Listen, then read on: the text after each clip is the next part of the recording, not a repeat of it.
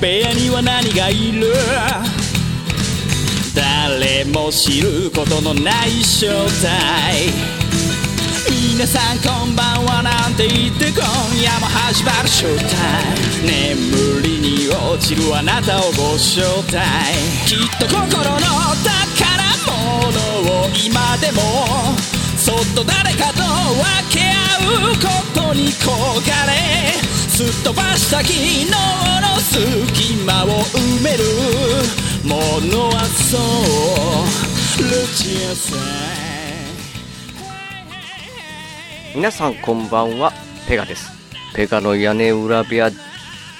ペガの屋根裏部屋第236回、えー今回はりょうさんルッチさんワッツさんがいないということで一人喋りになります。よろしくお願いします。いやー残念ですね。前回りょうさんの声がねクリアになりましたって話した。にもかかわらず、まあ、クリアになって実際ねこう皆さんの反応がすごいとか言われたんですけど、いや、すごいっていうか、もう本当に 逆にもう今まで申し訳なかったなっていう気持ちがいっぱいなんですけど、まあ、そのせっかくクリアになったりょうさんの声が今日は聞こえないというか、聞けないという感じで、ちょっとね、申し訳ないですけど、まあ、今回は、まあ、3体っていうね、本の話をしたいと思って、どうしてもこう、りょうさん、ね、あの、読んだことないんで、ネタバレをなるべくこう避けたいなと、りょうさんにぜひ、りょうさんにはこう読んでほしい。まあ、読んでくれないとは思うんですけど、なもうそういうことを思って、まあ、今回は一人喋りに、えー変えたというか、一人喋りちょっと挟んでみようかなという感じなんで、一人喋りをさせてもらっています。でですね、まあ、一応前回のあの話に続きというか、グリムドーンですよね。グリムドーンはね、えっと、あの、無事ね、クリア、まあ、ノーマルなんですけど、クリアすることができまして、で、りょうさんはもちろん、うん、エリート行くだろうと。もしくは、ダウンロードコンテンツ追加してって言ってて、いや僕もそのつもりはあったんですよ。もうむちゃくちゃこう、まあ、前回のテンション高い感じで、面白い面白いって言ってたんですけど、ふとね、クリアしたら、あ、積みゲー的なものがいっぱいあるなと。や、やれ、やろうとしてるけど、まだやれてないゲームが。で、そういうゲームをしようって思いきや、思いきやですよ。思いきや、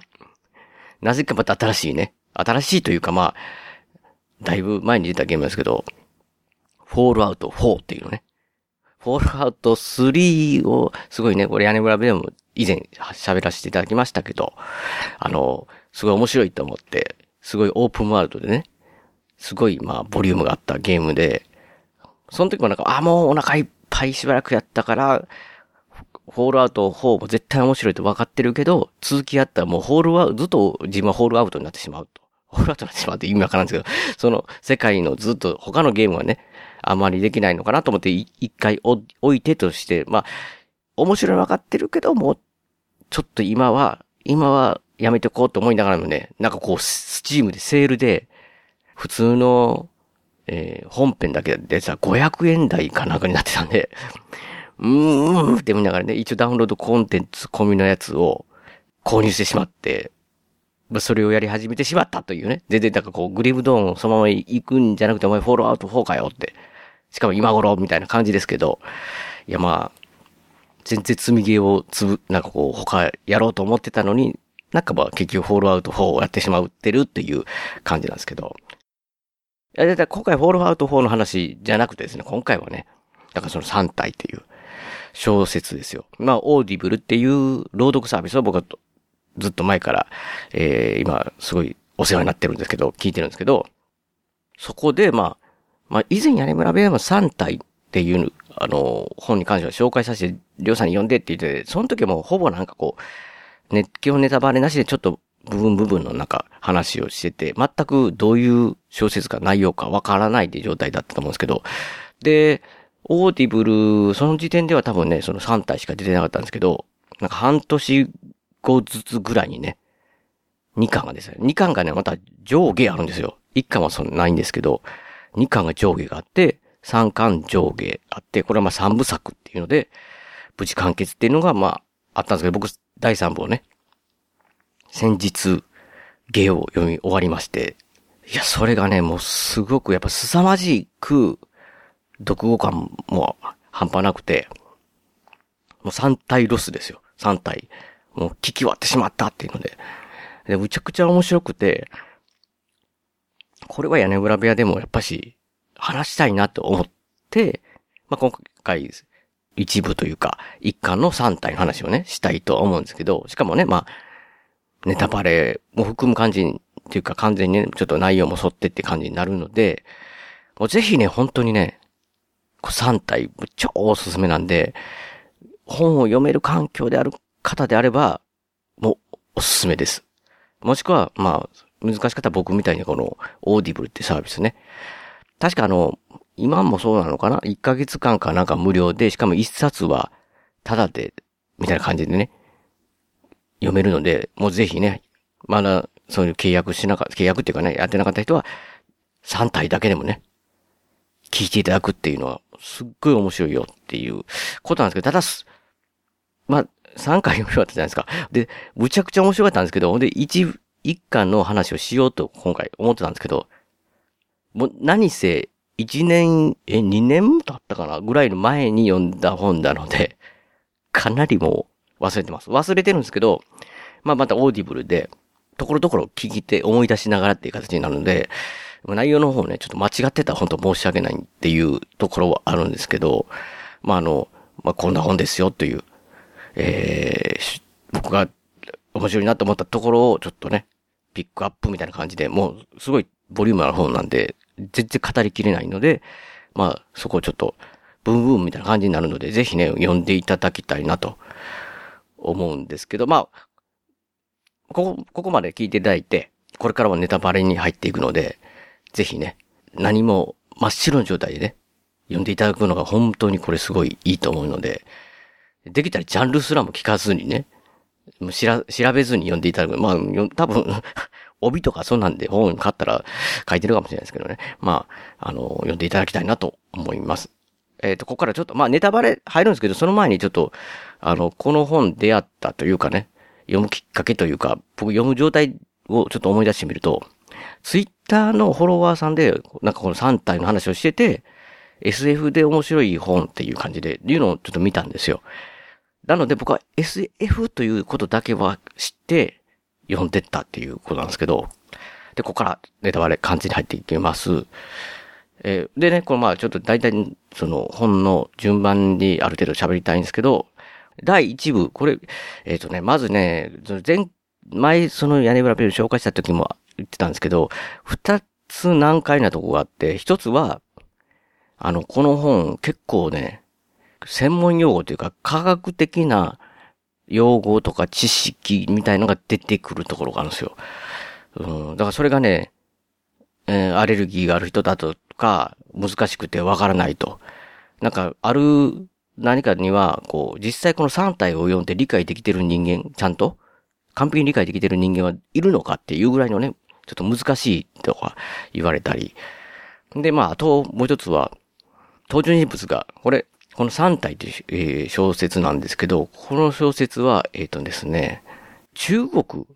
の劉慈欣さんっていう作家の方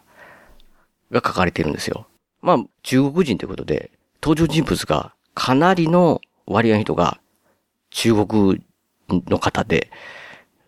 要は漢字で名前が読みづらいと。だか日本読みみたいなのと、向こう読みみたいなのがあると。まあ、 Audible は向こうの多分、発音で、えー喋ってると思うんですけど、だから僕は、 Audible で聞いてたんで、音で確認してたんですけど、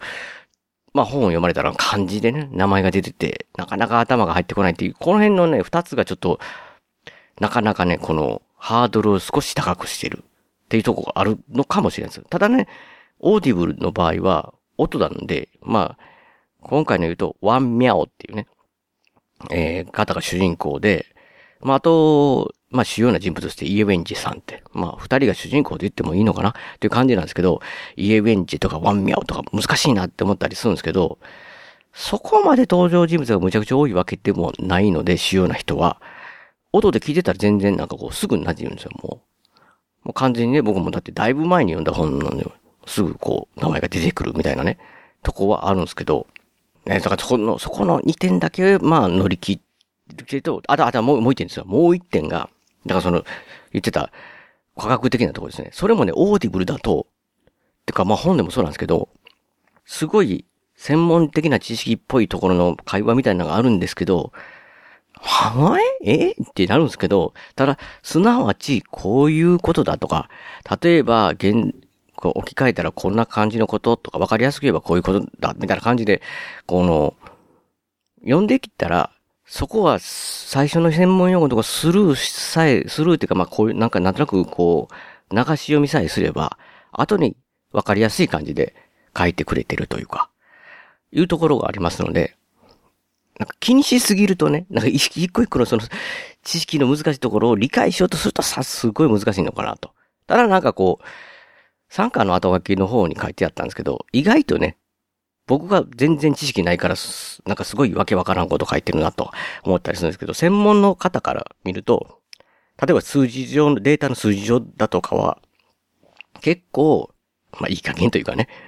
あの、突っ込みどころがあるような感じになってるようですので、だから専門の方から読むとそういうとこもあるのかなと。ただまあ、うん、まあ僕らじゃ雰囲気っていうかね、そう、あ、そんなもんなんだっていうのが大事だと思うんで、この、えー、いわゆる小説っていうのに関しては、だから全然問題ないっていう感じだと思います。さあ、そう、その、もうちょっと前置き長くなりましたけど、その2点を、をクリアした、まあ僕でもクリアしたこの小説なんですけど、まず SF って聞いてたわけなんですけど、第1部はね、えー、主人公の、も、まあ、一人の主人公と僕は思うんですけど、イエウェンジさんっていう女性の方が出てくるメインのパートなんですけど、いきなりね、中国の文化大革命って言ってね、1967年から始まるわけですよ。もう、それがなんか僕の中で、SF って、SF って思ってたのにって思ってたんですけど、まあなんて言うんですかね、これは、いわゆる、現代パートと過去パートみたいな感じで分かれてて、まあちょっとなんか過去に振り返ってるようなとこなんですよね。だからまあ、まあ僕はその時読んでたり心配してたんですけど、後々現代に大体なるっていう感じなんですけど、まあその過去パートに言うと、その、イエメンチさんはね、すごいその文学でお父さんが、なんか学校の先生とかやってて、科学者でもあり、学校の先生みたいな感じで、あの、まあいわゆる資本主義対、まあマルクスとかその社会主義みたいなぶつかり合いの中で、まあ、もうお父さん過激殺されてしまうんですよ。公衛兵っていうのに。若い、えー、学生の、まあ、武装者軍団に。なんかなったり、もうとにかく、このイメンジさんが不幸なんですよ。このパパートっていうか、昔の過去。まあ、その後ですね、なんかこう、えー、大根安霊って僕ちょっと場所調べましたけど、大根安霊って場所知らないんで、なんかこう、もう中国の北の端っこの端っこみたいなね、Google マップで見たら、こう北朝鮮の本当の上の上の方、一番端に追いやられて、まあ多分なんかこの公衛兵の人たちもなんか実際その文革の後にね、結構そんな感じになったみたいなんですけど、いわゆる農業改革みたいな感じでこう、農、地をね、高、開発するんだって木をどんどん切るみたいなところに行かさないんですけど、そこってもう本当にね、不幸の連続ですよ。なんかこう、信用してる人にも騙されたりとかして。で、とにかくそれでもうなんかこう、闇へ落ちていくというかね、もう人間自体、どうなんだみたいな感じなんですよ。その文革とか、結局だから大きなエネルギー、間違ったというかね、まあ、イエベンジさんからしたら、大きなエネルギーに小さな、まあ正義というか、まっとうな人がひどい目に遭っていく。とか、例えばその、あとなんかこう考え方的にはその、人間自体が我が物顔にどんどん開発して、まあ虫とかその自然を潰していってる。その人間って一体もう、どうやねんみたいな感じになって、人間に対して不信を抱いてしまうんです、そこで。で、まあそんな風に、ど、すごいもうなんかこう、落ち込んだ中に、ベンジャー最終的なその、抗岩基地っていうね、なんかこう、山の中にパラボのアンテナある秘密基地みたいなのがあるんですよ。ものすごく厳厳重で、もう近くの村の人がバーって近づいてて、寮で近くに行っただけでも撃たれるぐらいのね、軍隊の限界体制をしてる、その高岩基地っていう場所なんですけど、そこに行くんですよ。行かされるというかね。行ったらもう戻ってこれない、一生戻ってくれないぐらいの機密のところだと。でももしくはなんかすごいこう、刑をしばらく、ずっとしばらくか、受けて、戻るかみたいなこうね、あの社会にって言ったんですけど、なんかもう、もうなんていうか、やけくそみたいになってんかわかんないですけど、ユミジさんはその、高岩基地に行く、行くんですよ。で、そこで、何をするかというと、秘密基地、そこ基地は何をしてるかというと、なんかこう、その時代って結構こう、お互い国同士が戦いというかね、こう、の中で中国は、こう、要は宇宙人との接触みたいなのを真剣にやってるわけですよ、こう。こう、アンテナつけてね。全然うまいこともちろん言ってないわけなんですけど、まあ、とにかくだからその、イエウェンジさんは、高岩基地っていう秘密基地に行ってしまう。まあそこまでなんですよ。要は。そこまででパートが終わって。そこから現代パートなんですよ。で、現代パートがようやく来ました、主人公。まあここまででね、結構ね、な、な、まあまあ長いなと思ってた。もう、僕読みながらね、SF 小説って勝手にもうスターウォーズみたいなこう、想像したわけですよ。ほんだら文化から始まってなんか暗いし、もうウェン・ベンジャーさんかわいそうやな、お、惜しいんじゃないですけどね、なんかかわいそうやな、かわいそうやな、この人生っていう、そんな感じでこう聞いてたわけですよ。で、よ、パラッと変わって、ワンミャオって言われて、ワンミャオになかなか僕最初馴染まなかったんですけど、その、まあ、ワンミャオっていう人が主人公なんですけど、まあ、この人が、ナノマテリアルっていうものの研究というか開発をやってる科学者なんですよ。で、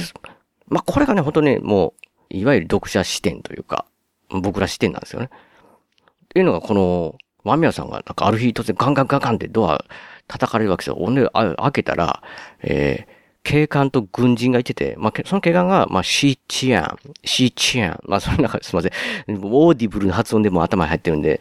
ど、まあ、シーチアンなんかな？わかんないですけど、えー、結構すごいいいキャラです、構僕大好きなキャラなんですけど、まあ、タバコパカパカ吸いながらね、いかにも現場を踏んでますみたいな警官なんですけど、その警官に、ある組織の会議に連れて行かれるんですよ。いきなりですよ。で、自分全然わからんところに。ほんとそこにもえらい軍人とか海外の人たちもおったり、で、科学者もいったり、一体このなメンバーのなん、なんなんだみたいな感じになってくるんですよ。ほんで、なんかその人たちが喋ってるのは、なんかこう、敵、敵に攻撃されてるとかね。今は戦争中だみたいなこと言って、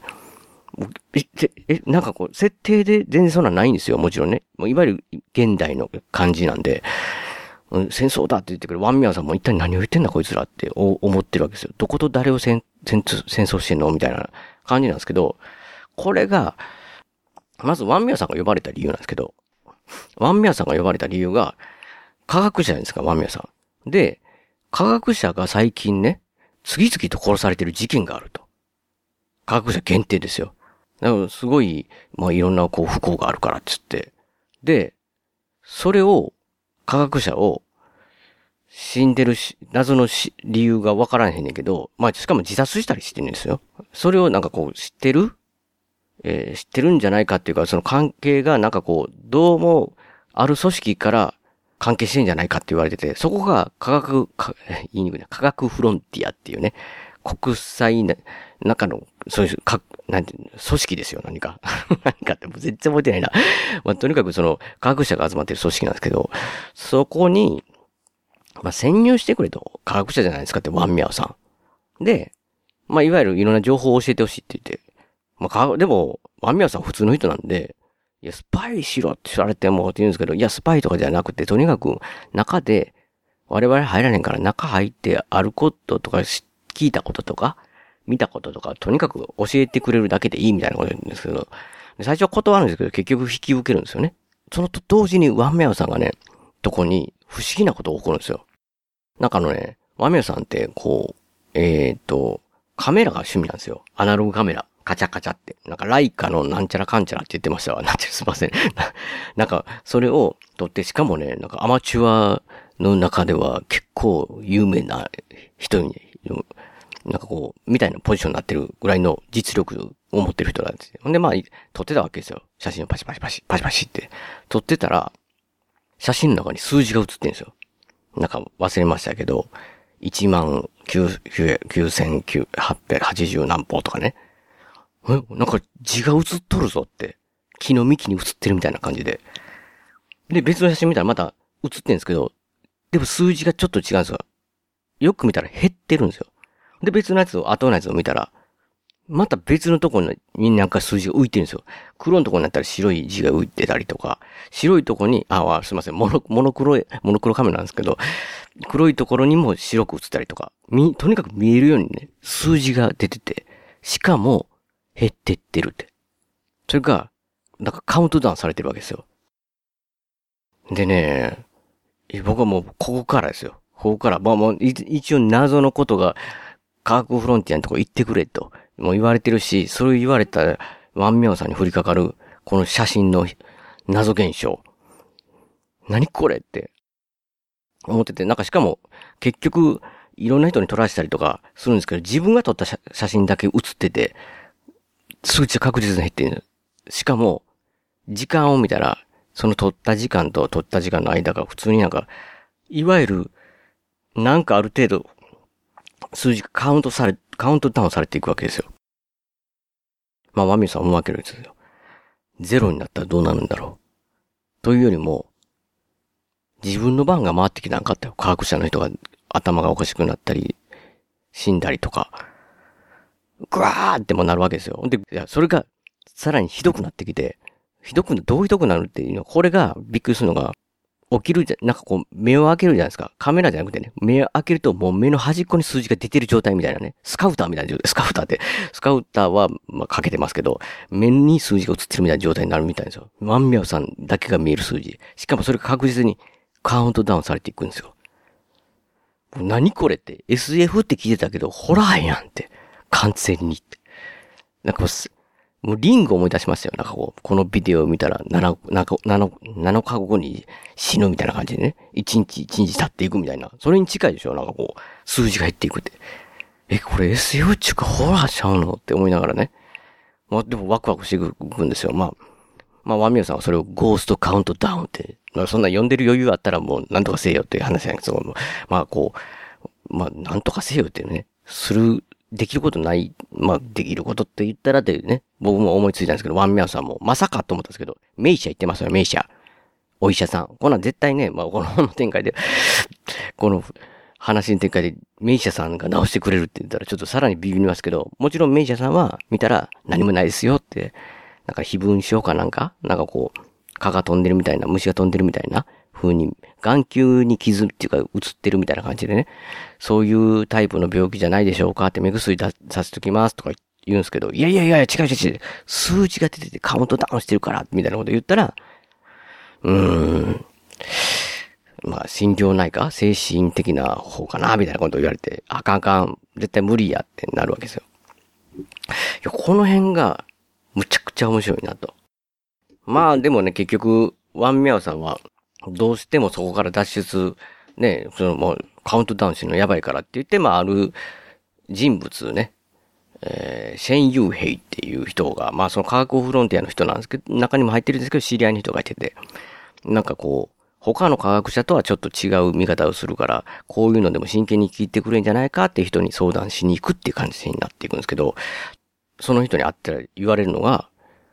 今あなたは何をやってるのってあの仕事っていうかって、で、ナノマテリアルっていうのを開発していると。って言った返事がね、まあそれを中止しなさいと。中止したら、それ消えると思うって言われて、嘘って言って、思って、まあ次の日になんかまあ、とりあえず一旦中止みたいなことするわけですよ。一旦中止してみようって。もうなんかこう、グループの人たちからしたら、ええー、って。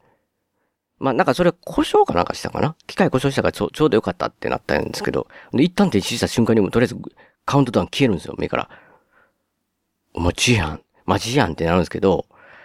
で、まあ、戦友兵がなんか知ってんなっていう風になっていくわけですけど、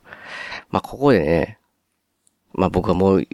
ゴーストカウントダウンでもうすごいわし掴みにされたわけなんですけど、これ面白くなってきたぞと。で、同時にね、もうすっごいアイテムが出てくるわけですよ。なんていうんですかね。シェン・ユーヘイの家に行った時に、シェン・ユーヘイがね、あの、の部屋覗くと、画面の、画面の前に立ってて、スーツ着てるわけですよ。いわゆるね、これがね、VR ゲームなんですよ。VR ゲームをやってて、そのシェン・ユーヘイが。あのゲーム気になるなと思って、行った時に、そのブラウザー、ブラウザーのゲームなのかなだからその URL をね、あの、ワンミャオさん覚えてて、まあ、スパイ行くときにね、なんでも覚えときよって言われてたのを、シーチアンから言われてたのを、記憶してたのかわかんないですけど、それをね、会社ね、パパって打ったらね、3体っていうゲームが出てくるんですよ。で、ワミョウさんがなんかここ、そこで、その3体の、まあ、しようとするのはわかるんですけど、会社ですんかいって思ったんですよ、ゲームをね。思ったんですけど、しかもその会社っていうか、まあ、研究所なのかな。とにかくそこの、あの、会社か研究所かわからないですけど、そこで、確か、休憩室にボディスーツあったようなゲームのって、いや、すごいとこやなと思いながら、いや、めっちゃええやん、そこって思いましたけど、会社やったら。その会社のものをスーツを完全に全身着て、全身スーツですよ。なんか、だから、だからそれちょっと、現代というよりもちょっと未来なのかな？これ。今そこまでね。だってその3体のゲームはね、スーツ着るじゃないですか。頭被るじゃないですか。もちろんゲームの世界に入るんですけど、完全にもうソートオー、サート、言えてない、ソートアートオンラインですよ。松井聡松井聡が、まあ、まあ、えー、UI デザイン、松井聡ね。あの、の、ソードアートオンラインみたいなもんですよ。なんかもう完全にゲームの世界に入って、しかも、風を浴びたら風を感じる。暑さを当てたら暑さをスーツ越しに感じるっていうね。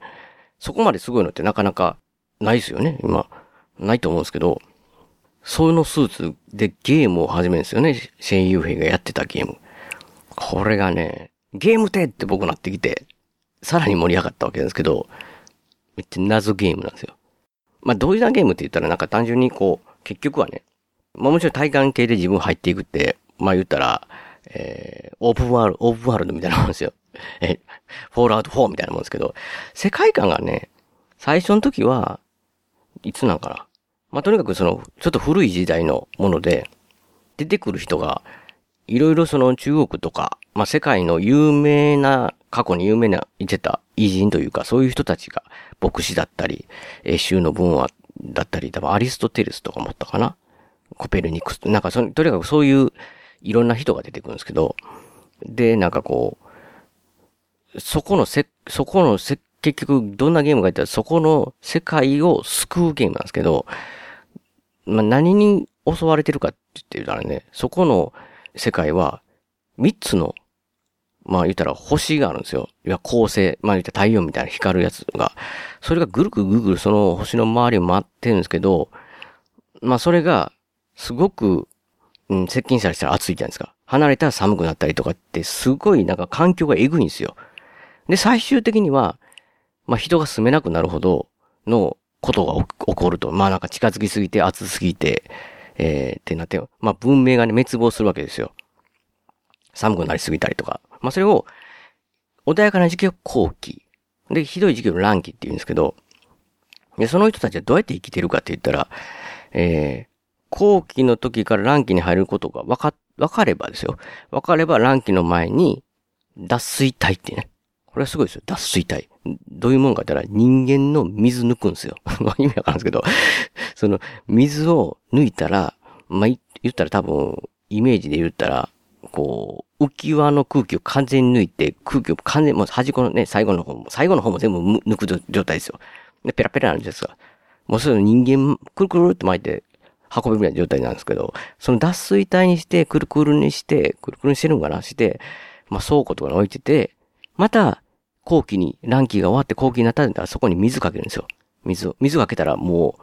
フリーズドライ製法みたいなもんですよ。ポコって人間に戻るっていう服なんで。これすごいなと思ったんですけど、なんじゃこれと思うんですけど、その脱水体っていうのを使って、一応は、こう乗り切ったりしてるっていう設定っていうかね、これしかも乗り切ってるって言ってもなんかこの脱水体の時ってね、下手したらね、こう、その辺ちょっと切ってちぎれたら、復活した時指ちぎれてる腕ないわいわしのってなったりするんですよね。しかもなんかこう寒かったりしたらね、あの、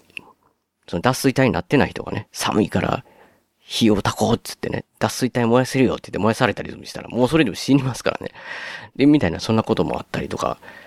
する世界なんですけど、その、だから、後期と乱期、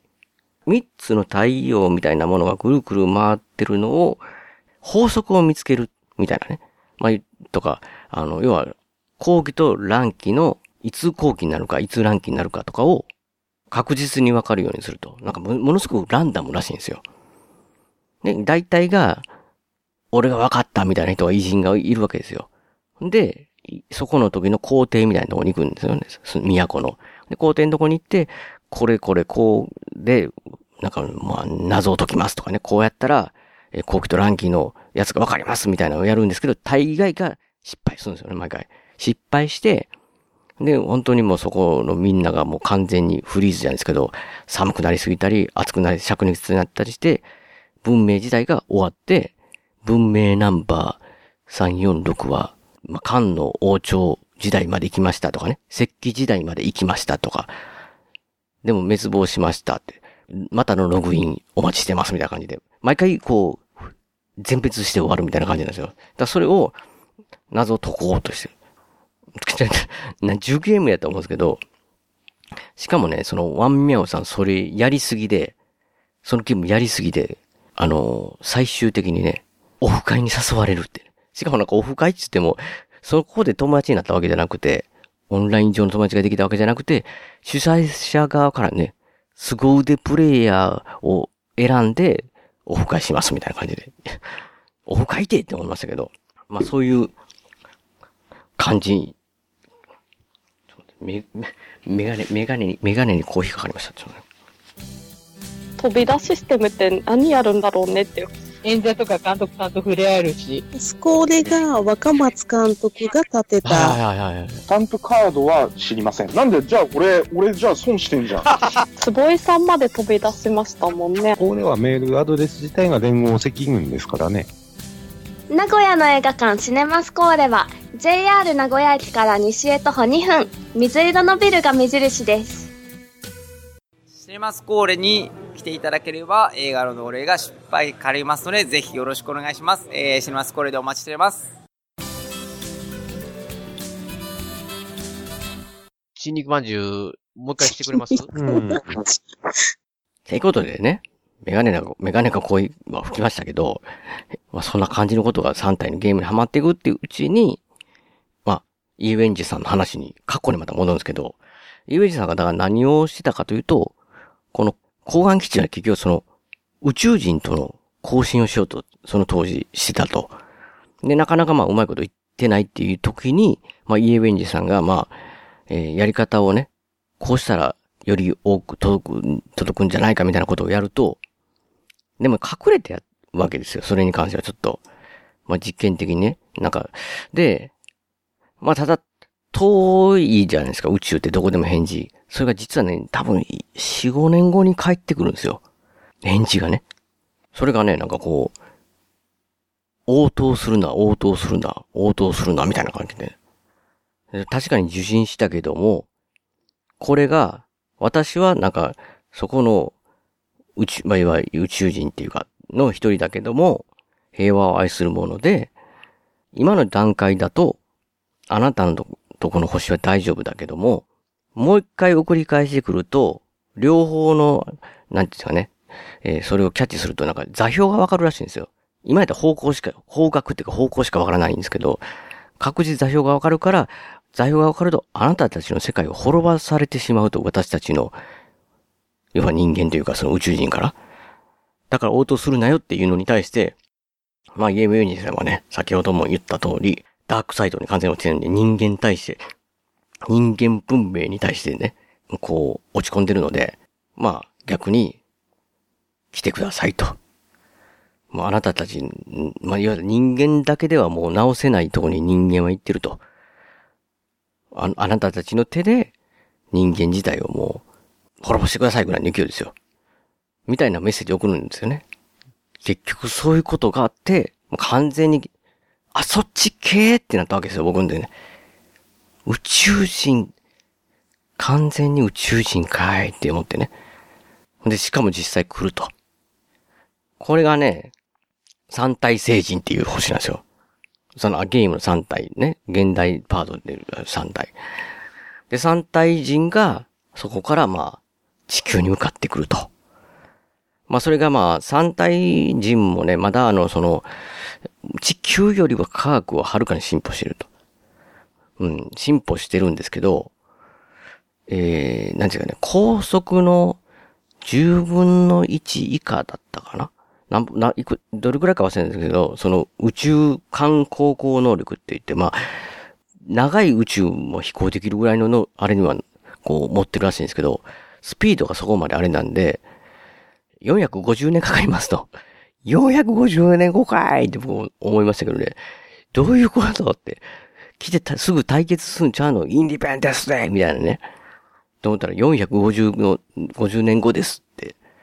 言ってるんですけど。で、やっ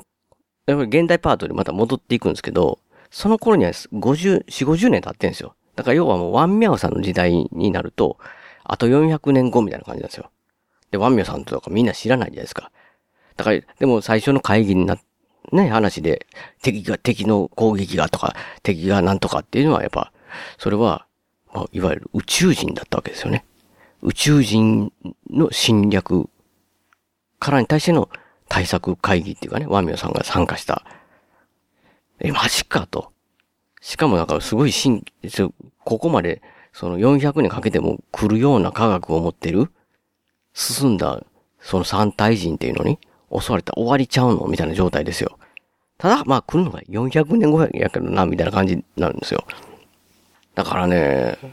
結局その、ゲームはね、三体人の、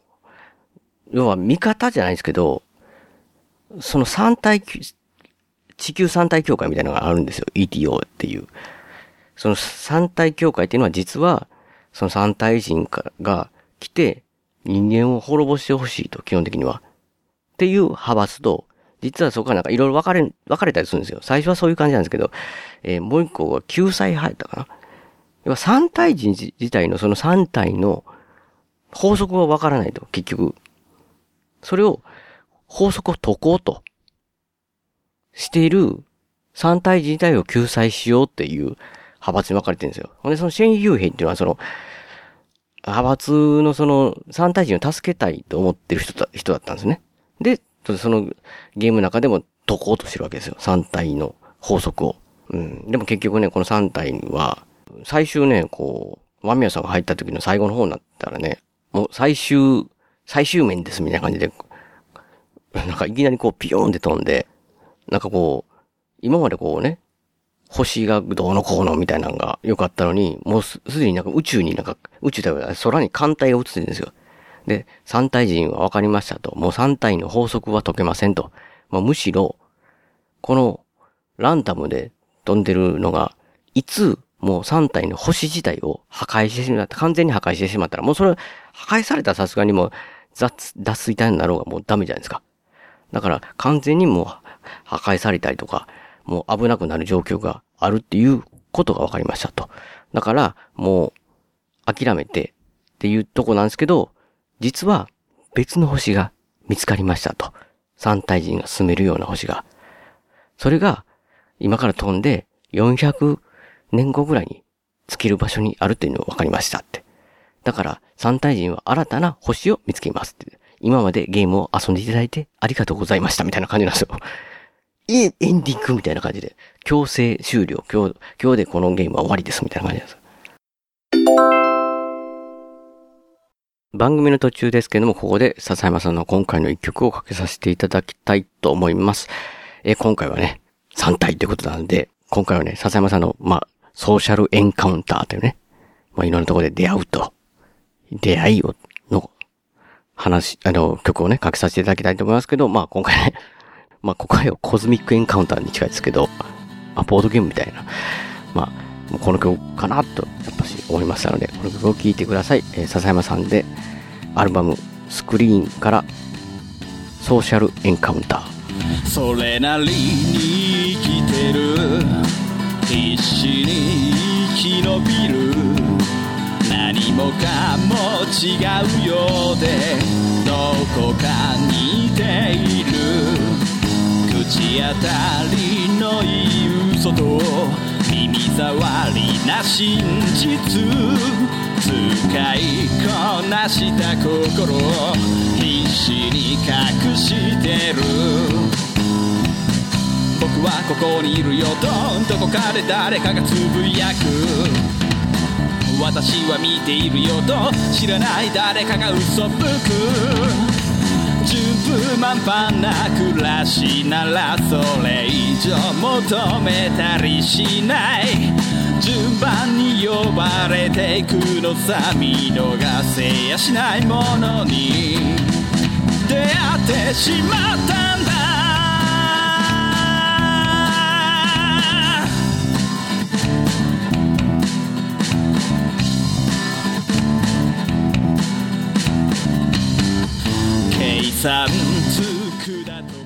これだから3体っていうゲームは、3体人の基本的に歴史を学ぶ。ただまあ、だからその登場人物とか、あれは人間が作ってるんで、見た目人間なんですよね。だから実際3体人はどんな、えー見た目なのかとかはちょっとそれはわからないんですけど、いわゆるいわゆる3体人から、その地球3体協会っていうのは情報を得てて、そのい3体人に、を、に、3体の世界を学べて、しかも3体の世界を協力してくれる人を広めるためのゲームだったみたいな感じなんですよ。うん。だからオフ会行った時もね、結局その3体人の協会の偉い人が来て、えーこの人は3体人にの、要は仲間になってくれるからみたいなのをね、選ぶみたいな、そこでちょっと見てるみたいな感じで。で、ワンメアさんはそこ気づいて、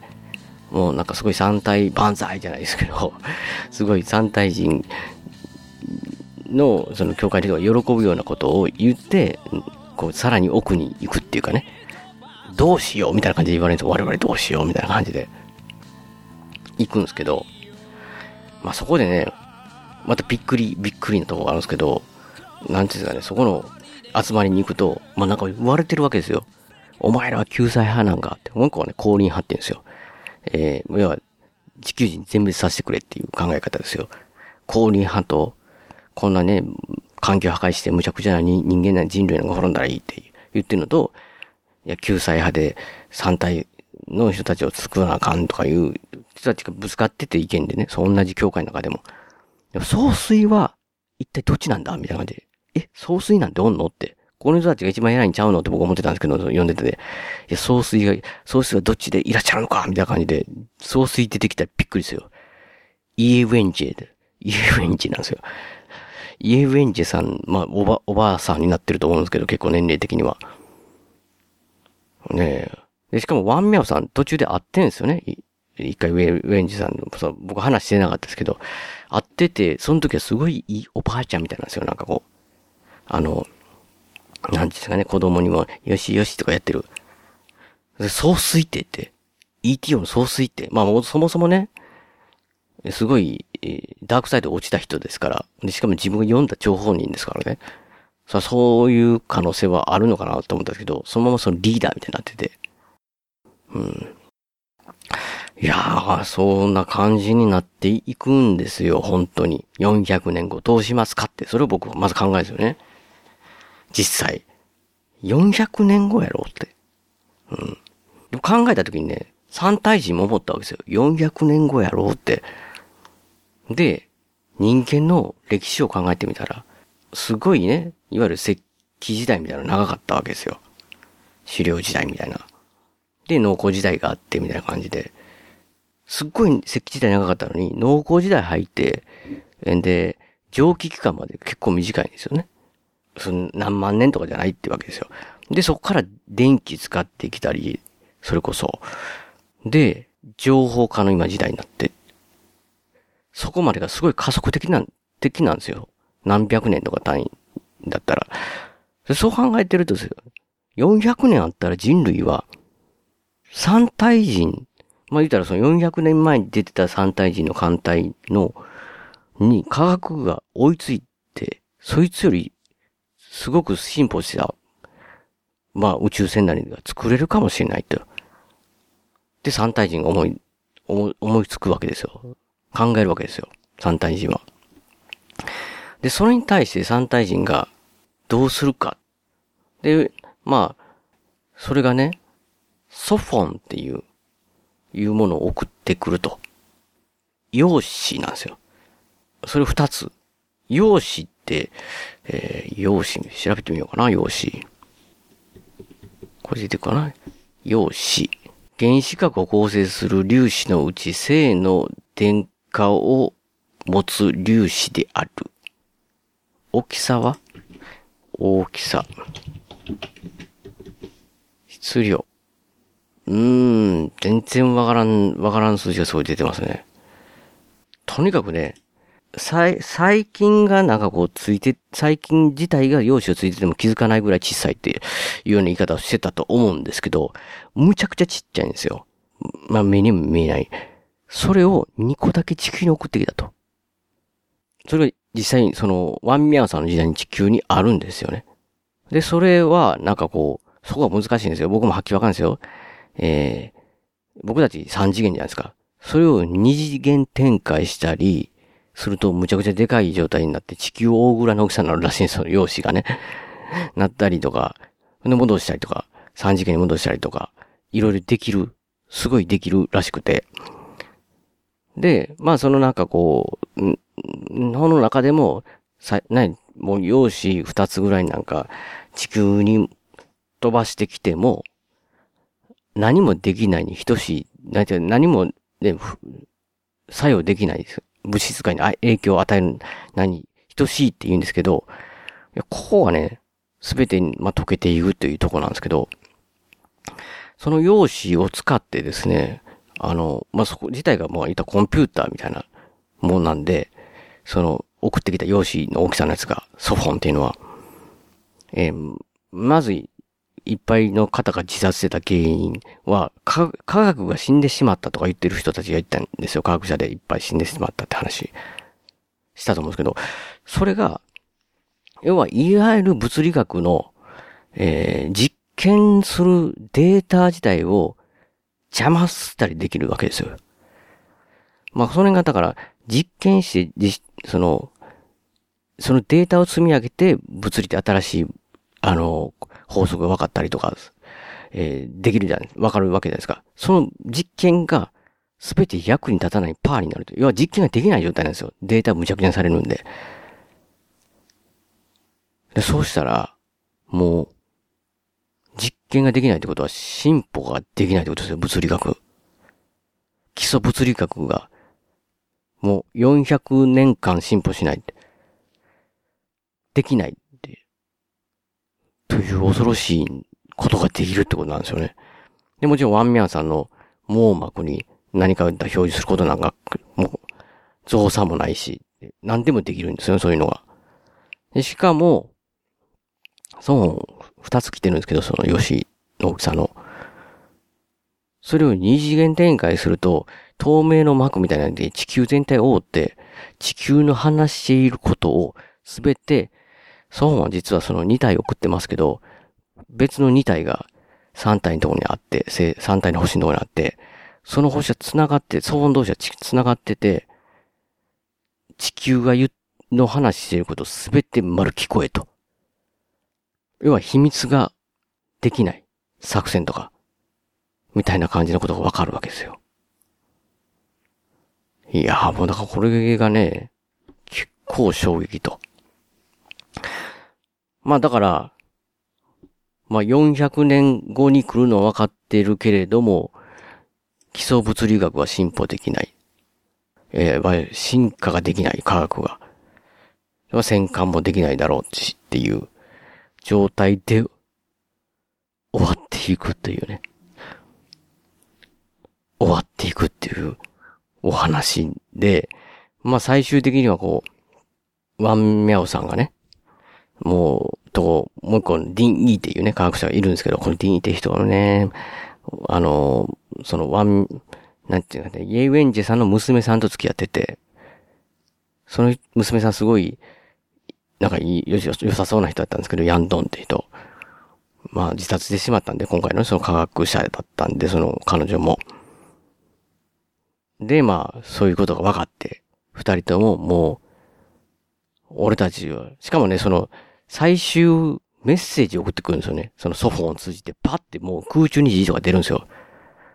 お前らは虫けらだって。まあ、そらそのだけ科学進歩してるとこからしたら虫けらですよね。うーん。結構ね、この3体っていうのはその虫、虫けらっていうか、大多数の圧倒的な力と個人というか、抗えないみたいなね。なんか対比みたいなのがよく出てくるんですよね。さっき言ってた、えー、公用兵っていうかね、文化革命の時のすごい群衆と自分の父親とか、そんなんと一緒で、まあ、2巻にもちょっとさっきチラッと言いますけど、なんかこう、アリとね、人みたいなのができて、アリから見た文章があって、アリから見た人なんかね、もう圧倒的に叶わないじゃないですか。うん、だかそういうのが、まあ言うたら人間、和の人間と、これからやってくる、400年後にやってくる三体人と、っていう、対、どうなのか。まあだから万妙さんとかも、そのリンリンさんはもう酒で酔っ払って、ボーイバカら頑張っても仕方ない、俺たちがやってることはもう無駄なんだ、みたいな感じでなるんですけど、シーチアンはね、地に足ついてる警官じゃないですか。だからお前ら賢いかもしれんけど、みたいな感じで、やっぱ強いんですよね、シーチアンって、なんか。でね、虫けら扱いされてるやん。どうしようもないと。もう負けたんかと。人間負けたんがもう400年後負けるんかと。もうどうしようもないんかっていう話した時に、いや、だって虫けらだからもうその、みたいな感じなんですけど、あるとこ連れてって、言ったら、稲みたいなね、た、確か稲やったかな田んぼか忘れたんですけど、そこに稲子がブワーっていっぱいついてんですよ。むちゃくちゃ。まあ、あるじゃないですか。稲子の大群で、その、すごい害があって、今年不作だ、みたいな。あれ見てみろって、虫けらやろって。で、俺たちは虫けらと何年戦ってんだって、人人類がって。殺虫剤も置いてたり、燃やしたり、水で流したり、いろんなことやっても、あいつらを絶滅せんにやって。しぶとく生き残ってる。人間がどんだけ全滅させようとしても全滅させれないんじゃないかって。あの虫けらって呼ばれる奴らは、と。で、虫けらと俺たちと、三体人の俺たちのどっちが差があんねんと。っていうようなかっこいいことね。虫けらでも、人間と戦ってて、まだ生き続けてんのに、お前らは三体人に対して諦めんのかとも、ソフォン2体来てるだけでと。で、まあ、まあ、マンミヤさんとかは、酔っ払ってたのをミンタで叩かれたみたいな感じで、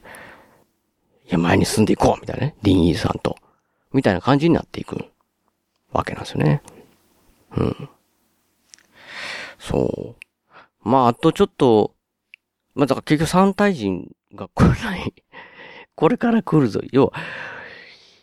我々の戦いはこれからだよなっていういわゆる終わり方なんですよね、一巻は。本当にでも、そんな感じでどういう感じなんだろうってね、400年後って思うんですけど、ここただ、このもう一つね、ちょっと別ベクトルというか、なんかこう3体の全部の、このなんか3体の世界観に通じるところがあるのがもう一個あって、そのイエベンジさんが打った、最初に、地球です、みたいな感じでね、返事するなって、応答するなって言ってくれてた人、いるじゃないですか、三体人。その人からのね、えー場所もある、場所っていうかその、パートがあったりするんですけど、まあ、なんか、まあ、三体人のいろいろ生態みたいなね、なんか分裂したり融合したりするのかな？あの、普通の、ね、いわゆる人類に、地球人とは違うような。やっぱりだから見た目も全部違うかもしれないですけど、そこまでそれは描かれてないんですけど、ものすごく人間に近い、感覚してる人人たちなんですけど、なんかね、重大な決定事みたいな、地球からしたらこの、その送信して、返信が来てってなったらもう、なんていうんですかね、すっごい、まあ、当たり前ですけど、大事のことなんですけど、その受けた相手の方が、三体自体が、三体性、三体の星自体がそういう状態じゃないですか。だからいろいろなところに、ちょっと宇宙艇みたいなの置いて周りに、いろんなところにこう、要はなんかこう、住める星とか知的、知的生命体がいないかどうかをすごい監視してるところがあるんですよ。監視員って言うんですけど、で、その、なんかポットみたいなね、一人の二のポットに狭いところにいるんですよ。で、人生ほとんどそこにいるみたいな感じなんですけど、まあ、ある意味三体の星自体が、まあ、乱気とか、後期とかある、乱気を避けれるんでね、そこに星の外なんで。まあ、幸せかもしれないけど、地味な仕事で、しかも、ずっと同じってね。で、その三体人も、もうなんか今、もう、この年だったら結婚、結婚っていうかな、結婚じゃないですけど、まあその結合も望めないしな、みたいな感じで、どうせ毎日同じ繰り返しやな、と思ったらそそういうのが来るみたいな感じなんですよね。で、一一応考えて、その、返信はね、応答するなって言ってたんですけど、まあもちろんその人も平和し、それ嘘ではないと思うんですけど、ただ、受信した時に思うわけですよ。これ、来たでって言ったらまあ大騒ぎになりますよね、三体人的には。マジか見つかったかって、どん、すごい、まあ希望が湧くわけじゃないですか。自分たちの星から脱出して。ただ、見つかったら俺の仕事なくなるよな、みたいななわけですよ。いわゆるそういう監視員のね、必要なくなったら、みたいなのもあるし、いろんなこと考えてあげく、あんな風にメッセージをするわけなんですけど、意外とそういう人がね、いわゆる人類社会ですよ。に対してこう、分岐点の鍵を握ってるってね。人類からしたら大事、すごい大事。まあ、三体人、三体人からしても大事なんですけど、まあ言ったら三体人からしたら虫けらを潰しに行くだけじゃないですか。まあ、アリと人間で言うたら、アリは普通に一生懸命こう、動いてなこう、砂糖を取りに行ってやってるかもしれないですけど、横にいる人間のちっちゃい子供みたいなね、人がおったら、何も考えてね、足でバーンって踏み潰すっていうことで、終わってしまうかもしれないですか。そういう、命を握られてるというかね。ありからしたらわからないですけど。そういうシチュエーションがね、結構ね、この3体の全部の中で出てくるんですよ。意外と、こっちは、この人に運命握られてるんだな、みたいなね、パターンが。いや、それがすっごい面白いなっていうのがもうこれ3巻でもそういうことがあったりとかするので、うん。いやー、なんかちょっとね、説明がまだ3巻までいってないでしづらいですけど、まあ、こんな感じでね、1巻、要はこれからですけど、400年後宇宙に行きますと。しかも、日本の、ね、人間の科学力が完全に封じられてますと。そして向こうの方が、すごい科学力で、宇宙を航行できる能力で、地球を攻めに来ます。しかも、お前らは虫キラだっていう完全にね、敵対しますし、もう満開ですよ。なんかこう、融和してくれそうなね。どうもどうもみたいな感じではない。もう乗っ取る気満々みたいなね。さあ、これからどうなっていくかっていうとこで。まあ、一巻終わりということで、まあ、結構喋ってしまいました。すいません。もうちょっと短く言おうと思ったんですけど。だからね、僕的にはこう SF かなと思って、SF って聞いてて読んじゃうのに、なんてこれ歴史もの？悲しい女の人のはじ話やな。か、かわいそうやなと思いながら、急にパッて、ゴーストカウントダウンって言って、一個ホラーじゃんと思ってたら、ゲ、ゲ、ゲーム？しかもな、なんちゅう、なんのこのゲームってね。うん。いや、その、一個一個はね、ゲームの中の話でもむちゃくちゃ面白いし、もう、いろんな方に揺さぶれて最終宇宙人来るっていう超 SF ですけど、宇宙人はまだ来ないみたいなね。ででもすっごい面白いし、まあ、もちろん2巻があるのをその時に分かってたので、これで終わりだったら、おい終わりかいっていうとこもあるかもしれないですけど、でも、終わりでもいいぐらいのね、きっちり、あの話的には最後前向い、前向いてワンミャオさんもね、っていう風な、まあ、2巻から実際人類はどう立ち向かうのかという、面白いフェーズになっています。しかもだからこう、んなんていうのね、3体それぞれね、もう毛色が違う面白さがすごいあるんで、まあもうね、2巻、2巻も忘れたな2巻も忘れたんですけど、まだね、できたらこう、できたっていうかね、1巻だけ話して、続きが聞きたいっていう人がね、いるかもしれない。まあ、読んでいただくのが一番いいんですけどね、もう2巻からでも、ここまで聞いて、まだ読んでなかったのにここまで聞いてしまった方は、ぜひね、3体、もうむちゃくちゃ面白いんで、しかも、ネットフリックスでね、ドラマ化される予定があると。しかも、ゲームオブスローンズのなんかスタッフかなんかや、の、スタッフってか作作られた、なんか2人の方が中心でって言ってね、いやー、ゲームオブスローンズの人たちだったら、やってくるんじゃないかなって思うんですけど、ビジュアル的にこれどうすんかなっていう映像化っていうのはありますけど、とにかくね、むちゃくちゃ面白いですし、今喋りきれてないのが本当にいっぱい散りばめられてますので、もう、もう一冊でこれ本当に僕は、なんか歴史、歴史、歴史ものから、ホラーかなと思ったら、えサスペンスみたいな感じになってって、みたいなね。一体どんな最終、ドーンみたいな感じだったんで、まあ聞いてからでもぜひ読んでいただいても全然、本当にかけらしか喋れてないので、ぜひおすすめですよということで、えーこの辺にさせていただきたいと思います。番組のご意見やご感想などメールでお待ちしています。ブログのメールフォームから送っていただくか、もしくは通常のメールで、アルファベットでペガ屋根裏アットマーク Gmail.com、ペガ屋根裏アットマーク Gmail.com 宛てでお願いいたします。えー今回の演曲も笹山さんでスルリです。えースルリを含む笹山さん関連のデジタル曲は iTunes ストアや Amazon MP3 で購入できます。CD などはオンラインストア、リビングオンザレコード。今、リビングオンザレコード中、休止中かもしれないので、ちょっとご注意ください。えーオリジナルフルアルバム、シャニクサイ、セカンドフルアルバム、灰の水曜日も絶賛発売中ですので、よろしくお願いします。あと、アルバム IG、こちらの方は、全国レコード CD ショップでも取り扱われてますので、えーそのそれぞれのお店でお取り寄せもできますので、ぜひよろしくお願いします。ではまた次回の配信でお会いしましょう。さようなら。大事なことはいつも伝わらずするり相変わらずのままでいられた二人街はもうすっかりと懐かしく変わり昔のことと分かりすぎる一人